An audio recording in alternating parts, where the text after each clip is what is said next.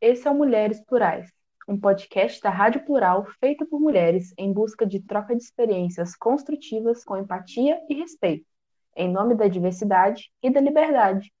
Seja bem-vinda e vem conversar com a gente. Eu sou Jaine, coordenadora e apresentadora do Mulheres Plurais. E eu sou a Lívia, outra integrante do projeto. E hoje nós vamos falar sobre a desvalorização da mulher no mercado de trabalho. Para iniciar nossa discussão, nós vamos expor algumas estatísticas que mostram a relação entre homens e mulheres no mercado de trabalho. A partir desses dados, nós conseguiremos notar que existe uma grande desigualdade entre os gêneros. Segundo uma última pesquisa feita pelo IBGE, em 2016, foi mostrado que no universo do trabalho, as mulheres são mais escolarizadas do que os homens. Mas, no Brasil, 60,9% dos cargos de gerência sendo eles públicos ou privados, são ocupados por homens, enquanto que apenas 39,1% são ocupados pelas mulheres. Quando analisamos a dimensão educacional, também são reveladas grandes desigualdades existentes entre mulheres, segundo sua cor ou raça. 23,5% das mulheres brancas têm ensino superior completo, um percentual 2,3 vezes maior do que o de mulheres pretas ou pardas, que é de cerca de 10,4%, que concluíram esse nível de ensino. Com relação aos cargos políticos do país, apesar da existência de uma cota mínima, que é 30% de candidaturas para cada sexo em eleições proporcionais estabelecidas pela Lei 12.034, em 2017, as mulheres eram apenas 10,5% dos deputados federais em exercício.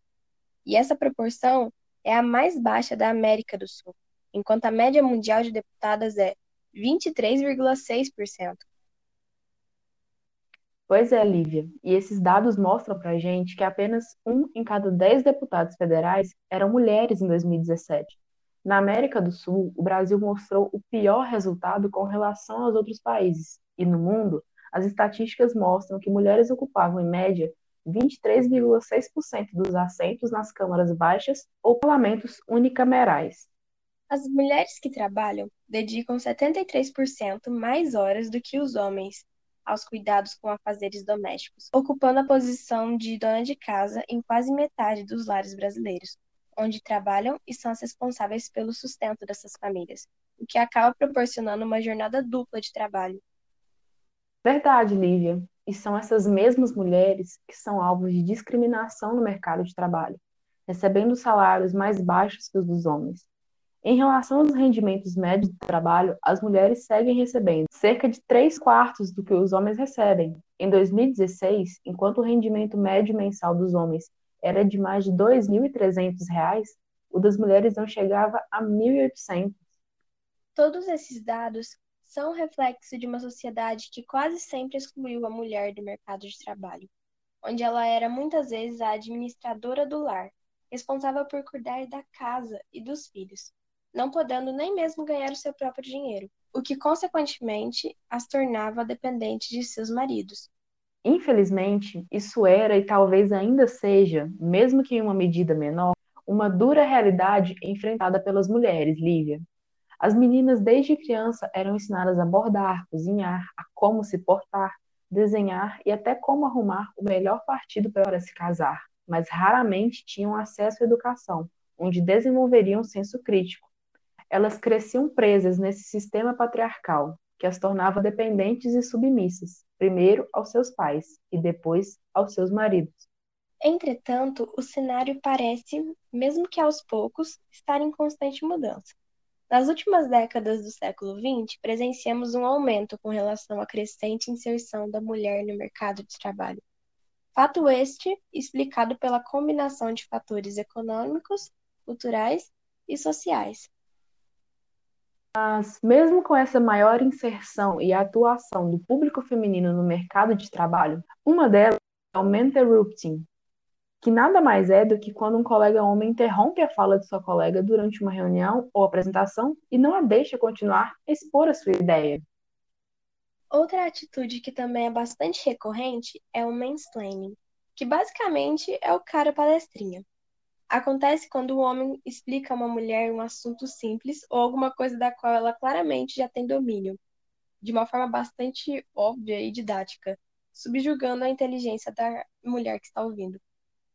Da mesma maneira que explicar coisas óbvias a uma mulher é uma tentativa de questionar a sua inteligência, explicar suas ideias ao grupo de uma forma mais didática, entre aspas, também é uma forma de tentar fazer com que ela seja vista como inferior, como se não conseguisse explicar algo sozinha.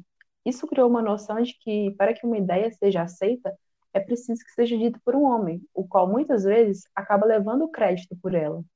As mulheres, em geral, têm chance menor de terem suas ideias corretamente atribuídas a elas. Um exemplo são algumas das grandes descobertas e criações da humanidade, que são creditadas a homens, quando na verdade foram mulheres suas verdadeiras criadoras. E dentro do ambiente de trabalho, isso acontece quando um homem apresenta ideias de sua equipe como se fosse apenas de sua autoria e aceita os créditos por elas, mesmo quando não se envolve na sua execução ou mesmo na concepção. Uma boa prática é sempre dar os créditos a todos os envolvidos nessa área e na criação dessa ideia.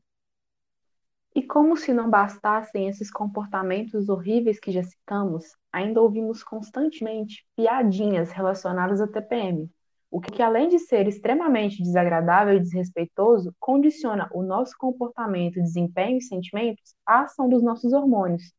Isto é uma forma machista de diminuir a voz da mulher, pois a mesma atitude é interpretada de forma diferente quando vinda de um homem. Mas afinal de contas, quais são os hábitos que as empresas podem criar para ajudar no combate ao machismo no mercado de trabalho?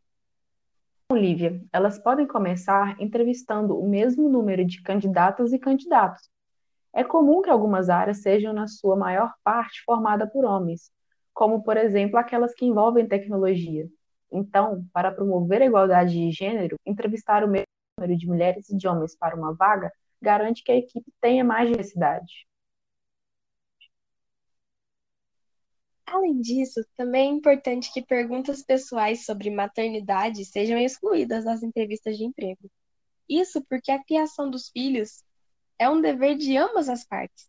Então, perguntar para uma mulher questões como quem vai cuidar do seu filho enquanto você trabalha ou quem está cuidando dele agora, só reforçam esse, essa ideia machista de que o cuidado da família é exclusivo da mulher, além de não fazer diferença nenhuma na avaliação de suas competências. Com relação a isso, Lívia, é interessante que se dê espaço para as mulheres que são mães, já que candidatas com filhos têm menos chances de serem contratadas do que mulheres sem filhos e que possuem qualificações semelhantes e também sofre com um controle mais rígido de sua pontualidade. Além disso, é ideal oferecer um espaço confortável para as mães que amamentam tiram leite, conforme dispõe o artigo 396 da CLT. É essencial também que sejam pagos salários iguais, independente do gênero. Cargos iguais devem ser remunerados da mesma forma. Infelizmente, essa diferença salarial entre homens e mulheres no mercado brasileiro ainda atinge todas as ocupações. E por último, mas não menos importante, promover eventos internos para falar sobre esse assunto, não somente nas datas relacionadas ao tema. É importante conscientizar todos para que o clima do ambiente e relações que nele ocorrem sejam saudáveis. Também é uma boa prática estabelecer políticas claras sobre assédio e suas consequências para quem as pratica. Vale lembrar também que o feminismo é uma luta interna. Então você que está nos ouvindo, independente do gênero, pode começar ficando mais atento a como as mulheres são tratadas ao seu redor. E ao perceber injustiças, não deixar que elas passem batidas. Tomar consciência do assunto é o primeiro passo para a mudança. Falamos tanto de feminismo, sororidade e empatia, então comecemos praticando isso com as mulheres que estão perto de nós e que quase nunca recebem seus devidos valores. Esse podcast teve seu roteiro realizado por Sara Lambert, a apresentação por Lívia Labanca e Jaine Kramer e edição por Milena Silva. Esperamos que esse papo tenha sido tão bom para vocês quanto foi para a gente. Muito obrigada pela atenção e até o próximo Mulheres Plurais.